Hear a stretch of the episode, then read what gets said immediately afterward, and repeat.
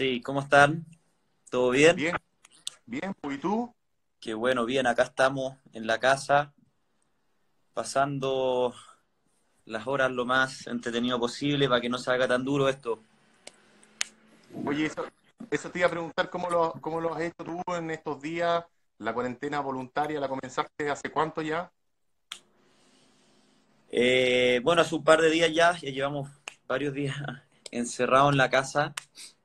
Me ha servido de mucho para, para poder eh, conversar con equipo europeo, con, eh, ya que estamos todo, casi todo el mundo está en cuarentena, me ha servido mucho para, organizar un poquito el año y planear eh, de la mejor forma lo que queremos hacer eh, para llegar de la mejor manera al próximo Dakar. Entonces, me sirvió de mucho para eso, para bajar un poco un par de cambios y quedarme aquí en la casa tranquilo, enviando mails, teniendo videoconferencia con, con, como te dije, con, con lo europeo, que siempre cuesta mucho encontrarlo y comunicarse con ellos, así que esto me viene de perilla. Oye, Nacho, eh, justo ya estabas hablando del Dakar, eh, de lo que venía y ¿qué tenías planificado para esta, para esta fecha que obviamente se suspendió? Mira, este año nosotros, bueno, teníamos planificado ir a correr el campeonato argentino, porque en el campeonato argentino es donde están los pilotos más competitivos del mundo en la en mi categoría. Entonces eh, queríamos ir empezar a correr allá, ahora en eh, abril, pero las cosas van a cambiar. Con esto del coronavirus se ha postergado todo y mm, ha puesto un poquito difíciles las cosas.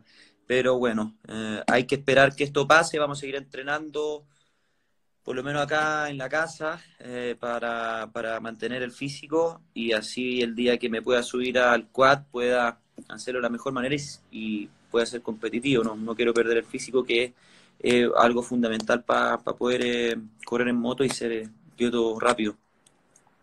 Oye, yo hice, mientras tú llegabas a la transmisión, obviamente le conté, le recordé a los amigos eh, tu éxito, tu, tu, tu, tu premio, eh, tres veces campeón del Dakar. Estuvimos conversando contigo en una entrevista muy entretenida que fui, hicimos allá en Yamaha antes que te fueras al, Sí. a Arabia Saudita, muy bueno, y yo lo voy a compartir, Nacho, de la tarde, lo voy a poner aquí en las historias de, del Instagram también para que la puedan ver. Entonces, Ya, pues buenísimo. más que nada ahora, eh, preguntarte así como brevemente, ¿cómo estuvo finalmente el Dakar para ti? Una experiencia muy bonita, bueno, ganaste, ganaste cuatro etapas, si no me equivoco. Eh, sí, mira, la verdad que no sé cuántas etapas gané. No, no, no lo tengo muy claro porque son tantas. La verdad que no. Lo único que quería era ganar el Dakar. No me. Hace un par de años atrás mm, dejé de, dejó de importarme el ganar etapas y creo que eso me ha ayudado mucho a, a tener buenos resultados. Entonces, la, esa pregunta que tú me, tú me haces, la verdad que me- pues para mucha gente puede sonar impresionante, pero realmente no, no me acuerdo cuántas gané, creo que fueron cuatro, como tú dices, pero lo importante es que ganamos el Dakar. Para mí fue un año muy, eh, muy un, un Dakar muy positivo porque fue mi, es mi primer Dakar fuera del continente, era mi primer Dakar fuera eh, de Sudamérica.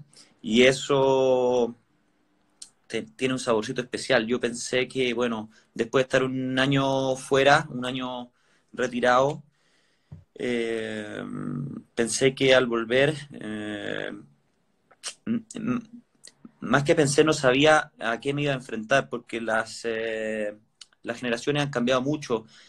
Han entrado pilotos muy jóvenes, muy rápidos, muy agresivos, y tenía un poco de temor eh, de si iba a poder seguir siendo competitivo. Así que nada, eh, es por eso que los primeros días salí tan fuerte, porque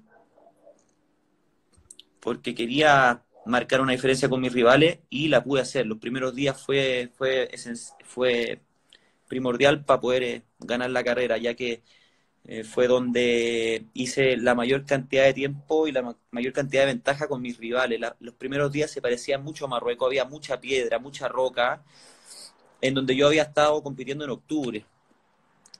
Entonces me acomodó mucho el terreno, aceleré lo que más pude y eh, a los demás pilotos no les gustan las piedras, no les gusta lo duro, lo, lo- lo rocoso, lo, lo roto. Eh, y ahí donde yo me aproveché para poder eh, escaparme un poquito y, hacer, hacer la pega de, poder alejarme de mis rivales.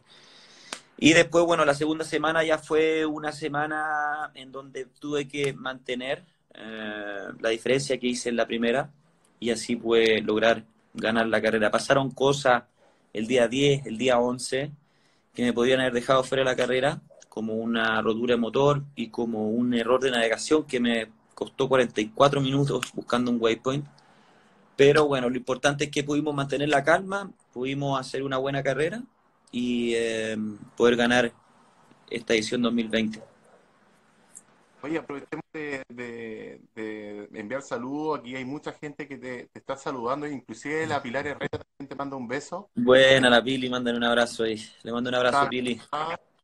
Y Mauricio Mesías también te envía un gran saludo. Y hay algunas preguntas que te hacen. Cada un amigo preguntó cuál es lo más duro que pasaste en Arabia Saudita. Me imagino que puede ser también el motor. A mejor hay otra anécdota que, viviste. Lo más duro para mí fue, bueno, no, lo más duro fueron los 44 minutos cuando estuve buscando un waypoint que no podía eh, encontrar. En ese punto nos perdimos junto a Nacer. Eh, yo fui el primero en, encontrar un waypoint que todos estábamos buscando. Eh, y, lo encontré al mismo tiempo con Nacer. Entonces, no sé qué nos pasó a los dos. Salimos por un camino que no era el correcto y nos fuimos muchos kilómetros, muy lejos, muy perdidos. Y eh, para mala suerte había tormenta de arena, había mucho viento, entonces las huellas las borraba.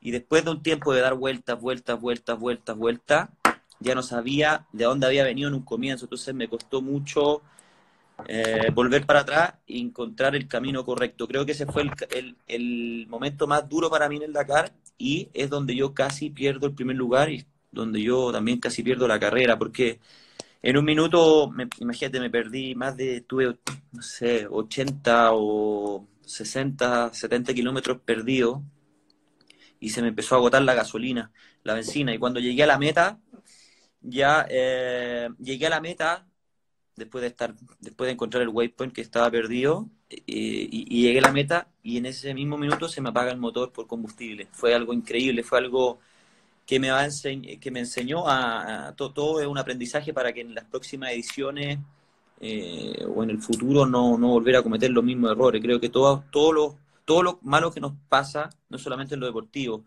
sino que en todo eh, es un aprendizaje que nosotros tenemos que sacar eh, lecciones para no cometer los mismos errores en el futuro.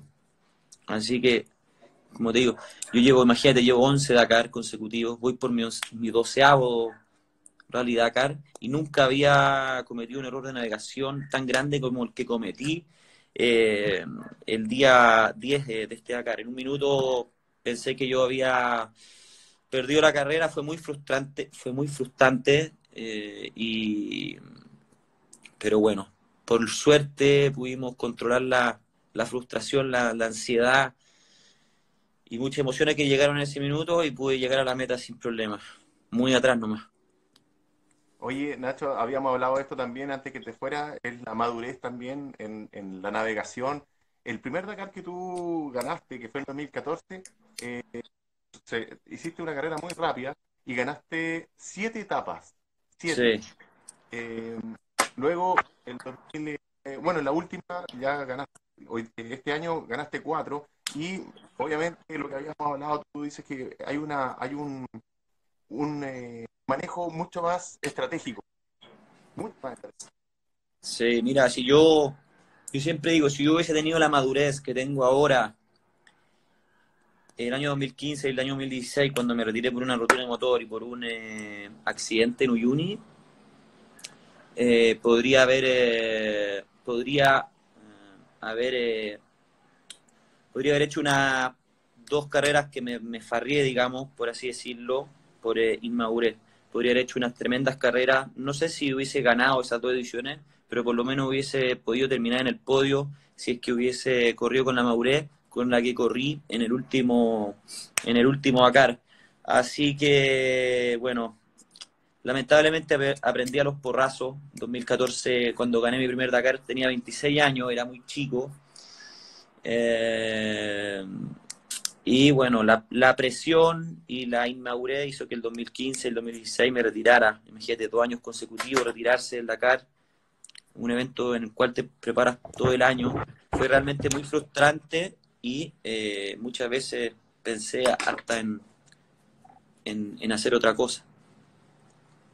Oye, eh, Mateo está preguntando cuántos motores llevas tú. ¿Quién?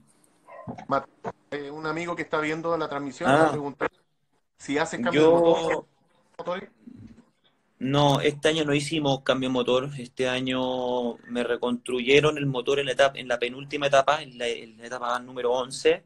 Me hicieron un motor nuevo, pero no, no cambiamos motor porque eso viene acompañado de una penalización de 15 minutos después del segundo motor por 40 minutos y es algo que, que queremos eh, evitar. Imagínate, yo este año hasta la etapa 11 iba eh, con una ventaja de 16 minutos con el segundo, muy apretado. Entonces, si hubiese cambiado motor ese día, hubiésemos quedado a un minuto. En la última etapa hubiese sido una locura. Entonces decidimos no tocar, no cambiar motor y hacer un motor nuevo. Cambiamos cilindro, pistón, anillo. Eh, o sea, cambiamos, suena a muchas personas. Cambiaron los mecánicos, Manuel y Cristóbal, que les saco el sombrero, realmente se portaron muy bien en el Dakar. Me hicieron un motor nuevo, el último día en tiempo récord, y bueno, eh, pudimos eh, ganar. Pero siempre llevo un motor de repuesto, llevo el de la moto con la que competimos, más uno de repuesto, que en este caso era, de, propiedad del equipo, era, era un motor francés, pero con la misma configuración que, que yo ocupo en mi moto. Una Raptor 700, una Yamaha. Este una Yamaha Raptor 700, sí. Oye, cuando a todo esto me he hecho muchas preguntas, tú eh, te voy a hacer preguntas yo. ¿Cuándo me invitas a algún paseo? Apenas se termine todo esto, Nacho. De verdad. Ya, pues. Oye, te tengo. ¿Ah? Tengo un calendario hecho ya. Les tengo una sorpresa. no sabéis la nave espacial que viene de Japón, de Yamaha. ¿Me contaron algo? Una, una motito que esperaba por mucha gente, por muchos pilotos. Yo ya la probé. ¿En serio? llegó, sí, me llegó de Japón, la fui a probar y no, no, realmente una moto con una ciclística increíble. Nunca había andado yo en una moto con una sensación tan rica de manejo. La probé en la calle, eh, fui, camino para Farellones. Y las curvas, eh, el frenaje, el motor, realmente es eh, muy rica. Yo creo que, bueno, con todo esto se atrasó el lanzamiento, se atrasó todo, pero eh, es una gran sorpresa que trae Yamaha y que va a dejar muy contento a muchos pilotos que están, están esperando este nuevo juguetito. ¿Estás esperando? Sí. Oye, así que apenas se levante todo y ojalá que salgamos salgamos bastante bien de esta de esta de esta pandemia eh, podamos empezar a, salir pronto en las motitos, tranquilo, y te voy a invitar al tío. Pero por favor, yo feliz, la verdad que siempre ha sido, ha sido un, eh, un agrado ir a tus, eh, a tus paseos, lo pasamos muy bien. El último que hicimos fue hace como cuatro años, me acuerdo, así que vamos a estar ahí esperando con ansias para ir para algún lado. Ese era Don Paseo, era Don Paseo, con cualquier claro. amigos que nos acompañaron. Muchos, ¿te acordáis? Muy bueno. Oye, te, te mandan saludos de Perú. Mucha gente de Perú. un abrazo a todos los amigos de Perú, a los de Bolivia, Argentina, a todos los países vecinos, a todos los países cercanos que nos vieron partir, ¿no es cierto?, en los Dakar cuando, cuando estábamos comenzando. Les tengo mucho cariño, mucho respeto a todos y esperemos algún día poder eh, volver a estar ahí en algún en alguna carrera que se organice por allá. Nacho, eh, cerremos el Dakar, cerremos el tema Dakar. Eh, ¿Cuántas ediciones crees tú que quedan para el cuerpo de Casale? Difícil eh, pregunta. Mira, yo, yo amo esto. Eh, mi mayor sueño cuando yo era chico era convertirme en un piloto profesional de rally. O, no de rally, de cualquier cosa que tuviese motor. Eh, y ahora que, bueno, que me he convertido en un piloto profesional, me gustaría seguir haciendo las cosas bien o intentar seguir haciendo las cosas bien para que esto perdure. eh, ya que como muchos de los que corremos moto y, lo, que, lo que nos dedicamos a esto en Chile, sabemos que es una pasión que, no es como cualquier otra y, quiero ojalá seguir corriendo en el Dakar hasta que mi cuerpo me acompañe. Eh, siento que todavía tengo mucho que entregar en la categoría. Me gustaría seguir haciendo historia en la categoría, escribiendo una historia. Y bueno, si es que no puedo seguir siendo competitivo algún día en quads. Eh, me gustaría pasar, obviamente, a la categoría side by side, o camión, o auto, o cualquier cosa en el fondo, eh, en donde pueda ser competitivo, obviamente. Si, si, me, si, tengo chance de ser competitivo en otra categoría, me gustaría hacerlo, pero no me, no me gustaría dejar este deporte nunca porque es algo que respiro, es algo que, que en lo que pienso prácticamente todo el día. Oye, tú estás a menos de un mes de cumplir 33 años. ¿Te ves, ¿te ves como, como Rafael Sonic corriendo esto no.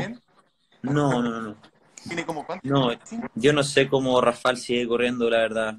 Yo, mira, yo tengo, voy a cumplir, eh, como les dije, 12 Dakar ahora en enero creo que el único piloto que me supera es el Carlos, que, logró tener 13 o 14.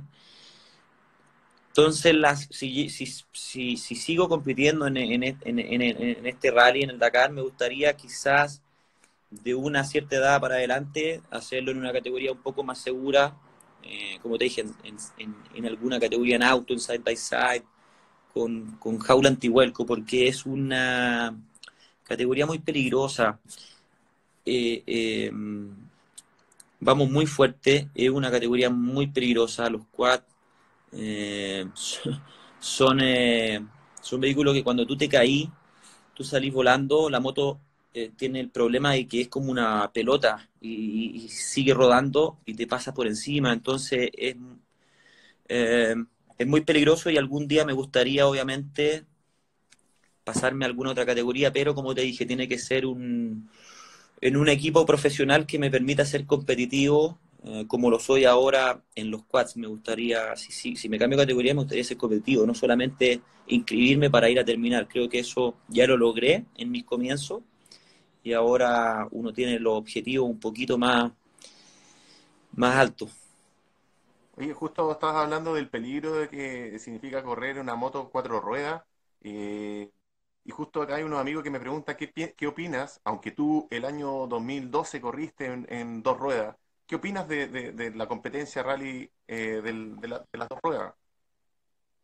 Sí, me encanta. Mira, mira, yo soy, mira, yo la verdad que soy un piloto de, dos ruedas. Yo toda mi vida corrí en motocross, en enduro, en moto de dos ruedas. ¿Y entrenáis en dos yo, ruedas? Yo entreno en moto de dos ruedas, todos mis amigos vienen de las motos de dos ruedas. Entonces, eh, Nada, me encanta. Algún día me gustaría cuando me retire eh, correr, pero no, no, no para ir a competir. Me gustaría ir y correr, ir a disfrutar la carrera. Eh, pero, pero sin la presión de tener que ir a buscar algún resultado, ¿me entiendes? Así que es un eh, proyecto que tengo de vida para muchos años más. A ver si algún día puedo hacerlo, me encantaría, pero en una onda mucha más, más tranquilo, en una sintonía más, más, en otra sintonía, digamos, no, no, no en la sintonía que estoy hoy, que es muy, muy competitiva. Y, y bueno, eh, si lo hago, lo hago muchos años más adelante. Oye, me, me, hiciste acordar del desafío del desierto, que justo estoy acá con un gorrito, que este año, ojalá que por la fecha te podamos tener también. Hay una categoría que es Big Trail, y es una, una categoría competitiva y la otra es ride, eh, regularidad, como la que tú estás nombrando ahora. Oye, eh, a ti te contaron algo, ¿no? Parece.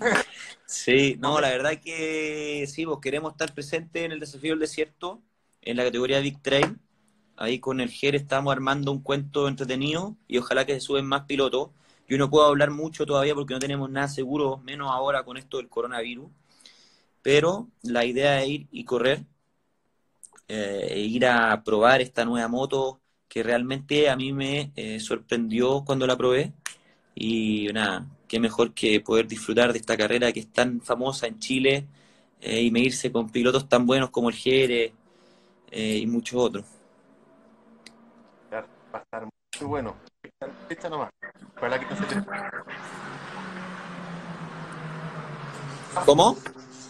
Cerramos el tema, el, el, Dakar, que podemos seguir hablando todo el día, pero yo te pedí, por favor, eh, tú eres el capo en Chile de las motos cuatro ruedas, eres el, mayor exponente. ¿Qué consejo tú le puedes dar a los papás o a la gente que se está iniciando las cuatro ruedas? No es una moto menos peligrosa que las dos ruedas, que es una, un error de repente que, que se... Mira, Mira, todos los años, eh, lamentablemente tenemos en las noticias eh, que lamentar eh, fallecimientos en las playas, en los balnearios, porque mucha gente le pierde el respeto a la moto de cuatro ruedas. cree que son un juguete y no lo son. Son muy peligrosas, sobre todo porque la gente la ocupa sin casco. Y ahí está el gran error. Eh, no es un juego PlayStation, no es un juego eh, en el que nosotros solamente podamos ir y divertirnos. Obviamente que se puede divertir, pero con todas las, medidas de seguridad. Como te dije, eh, a mí no me gustaría escuchar más esta lamentable noticia. Hace un par de meses, después del Dakar creo, me entrevistaron acá cerca de mi casa eh, por la muerte de un papá que iba con su hijo y se murió el hijo. Eh, el año pasado me entrevistaron también para otro fallecimiento en una playa en el norte. Entonces me gustaría que si eh, que toda la gente que se compra cuadriciclo, que lo hagan de forma responsable, porque son motos muy entretenidas que las podemos disfrutar pero que también son muy peligrosas y hay que tenerle mucho respeto. Absolutamente. Y bueno, de repente, más adelante, Nacho, ojalá que no se nos extienda tanto la cuarentena, nos podría, podríamos juntarnos de nuevo y darle un pequeño tip a los amigos que tienen solamente UTV o cuatro ruedas. No es mala idea. UTV, cuatro, UTV cuatro ruedas que lo disfruten. La...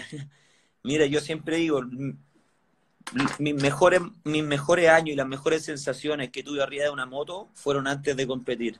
Eh, me gustaría volver a sentir esas sensaciones cuando era niño o cuando estaba partiendo, eh, porque después cuando uno se pone a competir ya con la presión, las sensaciones son distintas y puede que no lo disfrutéis tanto como en un comienzo. Así que disfruten cada momento, arriba de su moto, de su quad, de su side by side, pero siempre con las protecciones. Eh, de a poquito, Chile y los pilotos en Chile hemos ido aprendiendo a, cuidarnos, a equiparnos, y eso creo que es lo mejor para poder eh, no tener que lamentar accidentes que, que hemos lamentado en el pasado. Oye, eh, Ignacio Casale, Nacho Perro, ¿De dónde viene ese, apodo del perro? Mira, siempre me lo preguntan. Eh, yo soy muy, soy muy eh, malo para recordar los nombres. Soy muy, muy eh, disperso. Y cuando el Dakar se corría en Sudamérica, iban, no sé, 20 periodistas chilenos. Y yo, como no me acordaba de todos los nombres, siempre cuando llegaba a las metas, cuando llegaba a los campamentos, los saludaba de perro. Hola perrito, hola perro, chao perro, vamos a comer perro, vamos a los masajes perro. Hasta que un día en una etapa, mi primera etapa, en 2013 o 2014, no estoy seguro, eh, y me entero por la prensa, había una, una portada del Publimetro donde salía el perro Casale gana su primera especial del su primera etapa del Rally Dakar. Así que nada, fue una sorpresa para mí. La verdad que mi familia no me dicen así, pero muchos de mis amigos o conocidos eh, sí lo hacen. Ya me acostumbré, pero eh, así fue como partió esta historia del, perro Casale. Un perro también que es bravo. ¿ah? Me, gusta, me gustaría que la historia fuese un poquito más, más, más, más adrenalínica, pero les cuento la verdad como es. La verdad que no es muy, muy entretenida, pero así es. Esos son los hechos reales. Le podría inventar una historia más entretenida, pero estaría mintiendo. Oye, Nachito, eh, para terminar, nosotros obviamente queremos eh, entretener un ratito a la gente. La idea de este contacto es que dure media hora y hay que finalizarlo. Y te pedimos que si nos puedes mostrar desde tu casa eh, algo que tengas que guardes con mucho, mucho recuerdo y que tenga un valor muy grande para ti y también una buena anécdota también. Mira, yo tengo, no tengo casi todos mis recuerdos en, em, en, espérame que estoy tapando un, un auspiciador que no tiene que salir. Ah, ¿Ahí me escuchas? Sí, perfecto. Oye, es que todos mis recuerdos los tengo en el taller y en la, en la casa de mis, de mis padres. Acá tengo algunas cosas, pero pero son bien, eh, tienen mucho, muchos, mira, espérame.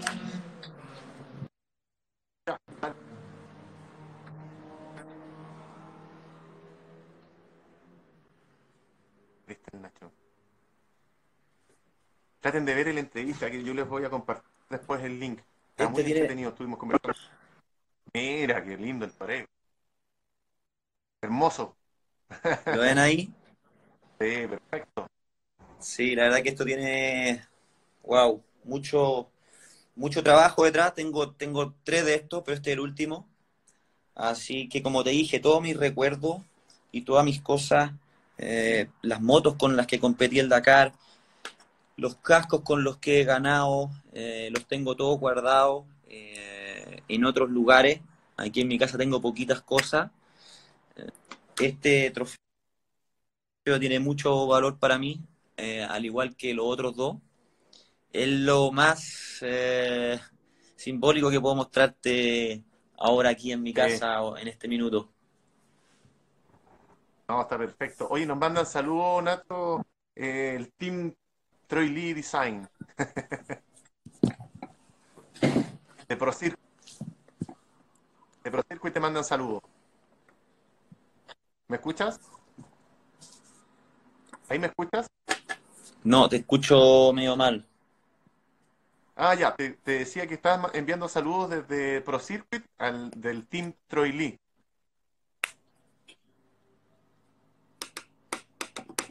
¿Me escuchas ahí? Parece que no me escucha eh, eh, Casales. Te vamos a ver un poquito. Yo creo que el, el, el a lo mejor.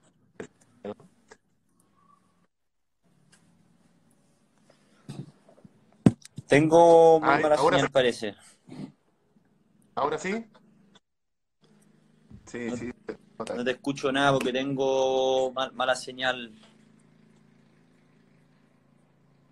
Vamos, vamos a, despedirnos de ti entonces, Nacho. Te vamos a dar las gracias porque ya la señal está, está buena. Muchas gracias por todo. ¿Te lo escribo? sí, no nos escucha. Mira ahí.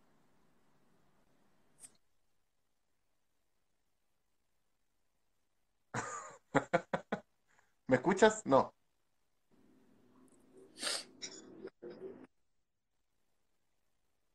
Sí, lo más fácil es que cortemos la señal.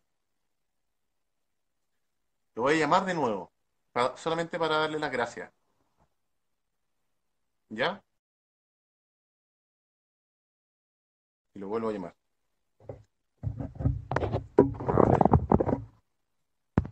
Oye, esperemos que, como decíamos hace un rato, eh, esto no dure tanto y si es necesario nos juntaremos nuevamente. Le voy a pedir de nuevo al Nacho que nos, nos reciba un rato para dar algunos tips y qué sé yo para, para Nacho, ¿me escuchas bien? Ahora sí, ¿me escuchan? Sí, perfecto. Bueno, Perdón. no te preocupes, tenemos problemas con el internet que seguramente está saturado Así que te queremos agradecer tu tiempo y nada, pues darte un gran abrazo y a quedarse en casa nomás.